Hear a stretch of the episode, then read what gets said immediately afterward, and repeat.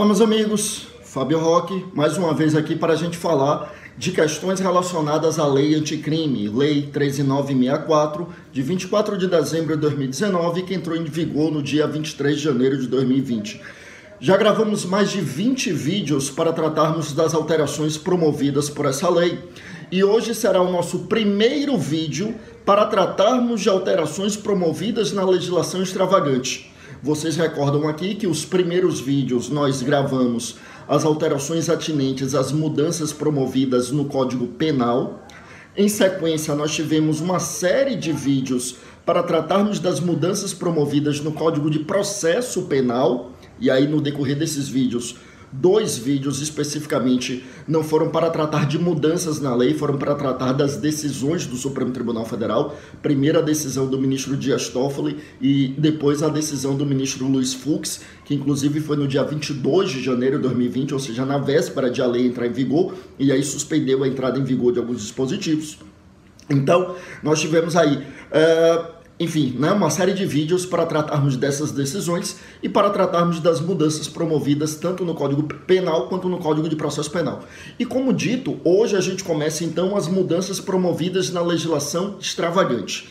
Meus amigos, lembrando que eu estou seguindo a ordem aí, a ordem sequencial aí da, dos temas, ó, seguindo a ordem, portanto, dos dispositivos da Lei 13964, por isso eu vou começar aqui com o artigo 4 da lei, que trata das mudanças promovidas exatamente aqui uh, meus amigos, na parte de LEP, lei, lei de Execução Penal. Né? O artigo 1 da lei ela trata de questões gerais, dizendo que a lei é para tratar de mudanças na legislação penal, né? o, como diz a, a lei, é para aprimorar a legislação penal e processual penal.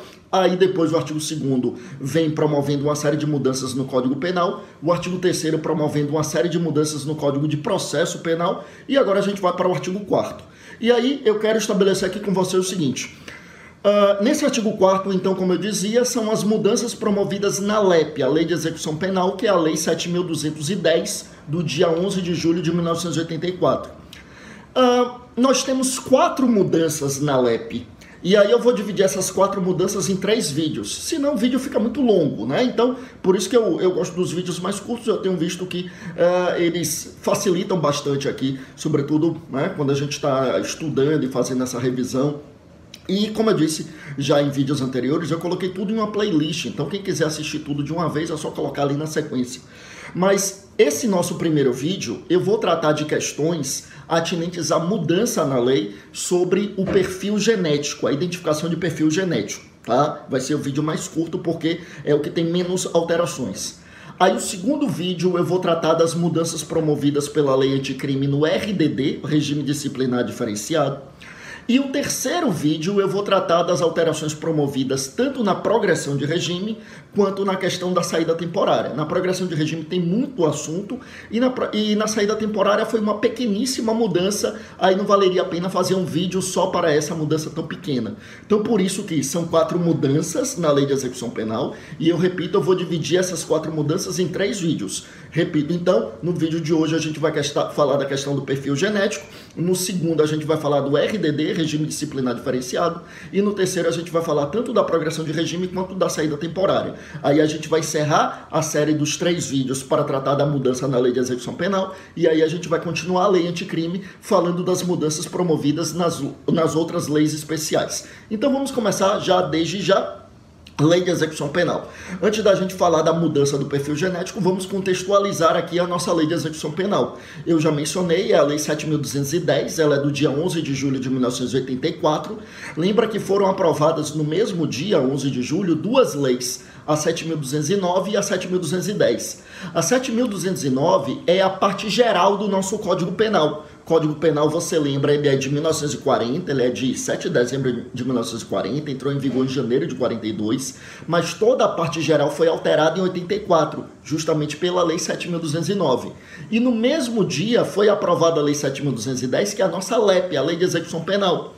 E com isso, houve a revogação tácita de um monte de dispositivo do CPP, Código de Processo Penal, teve Tem todo um livro do CPP tratando da execução e aquele livro foi quase que na íntegra tacitamente revogado. Inclusive, vários dispositivos, por exemplo, do artigo 581, que trata do recurso distrito e que trata do recurso distrito para uma série de decisões lá da, do, da fase de execução e que foi tudo tacitamente revogado, porque hoje, depois da lei de execução penal, não cabe mais recurso distrito, caberia para essas hipóteses o recurso de agravo em execução, tá? Então nós temos aqui a nossa lei de execução penal. Assim como acontece com a parte geral do Código Penal, essa lei de execução penal já passou por uma série de mudanças. Nós temos um monte de artigos que são posteriores lá a 1984, inclusive a série de temas sobre a qual a gente vai falar nesse primeiro vídeo, que trata da questão do perfil genético, e no segundo vídeo, que trata do RDD. O RDD só veio para o nosso Código de para, perdão, para a nossa lei de execução penal no começo dos anos 2000, lá em 2003. E a questão da identificação por perfil genético é ainda mais recente. Ela só veio para a lei de execução penal em 2012. 2012, tem menos de 10 anos, portanto, são 8 anos apenas. É, é, é relativamente pouco tempo, tendo em vista que a nossa lei de execução penal é de 84. Tá? Então, Uh, houve então a Lei 12.654, Lei 12.654 de 2012, que acrescentou à nossa LEP o artigo 9A, artigo 9A, tratando da identificação de perfil genético. E sobre o que dispunha então essa lei? A lei vinha e dizia que os condenados, lembrando que a gente está falando de lei de execução, então a gente está falando da questão relacionada a pessoas que já estão cumprindo pena, já estão em sede de execução da pena. E aí dizia que aquele que cometesse o crime, que fosse condenado por crime com violência de natureza grave ou crime hediondo, hediondo ou assemelhado a hediondo, que na época ainda se fazia essa diferença, e, e, a, e a lei, na verdade, o artigo 9A, ele fala o condenado por crime praticado mediante violência de natureza grave ou crime previsto na lei 8.072 de 90, que, como a gente sabe, é a lei de crimes hediondos. Então, lembrando que na lei de crimes hediondos a gente tem alguns crimes que não são crimes violentos, como por exemplo o tráfico de drogas. O tráfico de drogas ele produz uma série de outros crimes violentos, mas o tráfico em si não tem violência, tá? Mas sendo condenado por crime com violência de natureza grave ou qualquer tipo de crime previsto na lei de crimes hediondos, como por exemplo o tráfico de drogas, a pessoa seria submetida ali à extração de material para identificação do perfil genético. E aí a lei já dizia desde 2012 que deveria ser um processo indolor, mas que ele deveria ser submetido a essa extração do perfil genético. E aí dizia também que haveria uma regulamentação e que nós teríamos também ali a possibilidade de a autoridade policial fazer um requerimento ali à autoridade judiciária para obter aquele material de identificação de perfil genético em determinados casos. Então o sujeito foi condenado, está lá cumprindo pena, tem a identificação do material genético, o perfil genético dele está armazenado em um banco de dados. Aí ocorre algum outro crime ou um crime já anterior e a polícia desconfia que aquele sujeito tem participação, identificaram no local do crime material genético, aí a autoridade policial iria requerer à autoridade judiciária o acesso àquele perfil, àquele material genético do sujeito. Pois bem, isso já tinha na nossa lei desde 2012 que é que a lei anticrime muda? A lei anticrime promove algumas pequenas mudanças nesse artigo 9A da, da Lei de Execução Penal. Primeiro, para dizer que a regulamentação da matéria deveria observar as mais avançadas técnicas de genética forense. Então, até aí, né, nada demais, apenas um, dispositivo mais genérico, dizendo que nós deveríamos observar as técnicas mais avançadas de genética forense. E claro que essas técnicas vão evoluindo com o passar do tempo, porque a ciência está em constante evolução. Ah, bom, em constante mudança, né? Se é evolução ou involução, aí vai um debate epistemológico que não cabe aqui nesse vídeo, que é para tratar de, de um tema bem mais pragmático, tá? A segunda mudança promovida aí no artigo 9A, meus amigos, é permitir que a defesa tenha acesso a esse material genético também. Porque lá com a mudança de 2012 já se permitia que a autoridade policial requeresse ao juiz o acesso a essas informações, o acesso a esse, a, a esse banco de dados com perfil genético. Agora a defesa também. Inclusive a defesa vai ter acesso para, olha o link com o nosso último vídeo, para analisar se foi observada toda a preservação de toda a cadeia de custódia da prova. Então a defesa agora vai ter acesso a esse material, a esse banco de dados, para que possa analisar se realmente houve a observância de todos aqueles procedimentos que conformam a cadeia de custódia da prova, que estão ali entre os artigos 158A e 158F do Código de Processo Penal e sobre o qual a gente falou no nosso último vídeo, tá?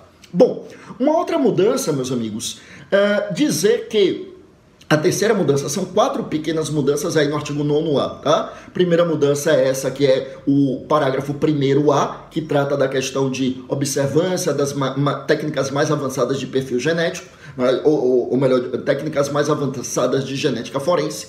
A segunda mudança é essa que eu acabei de mencionar, que é permitir a defesa ter acesso a, a esse perfil genético, a essa prova, a esse banco de dados.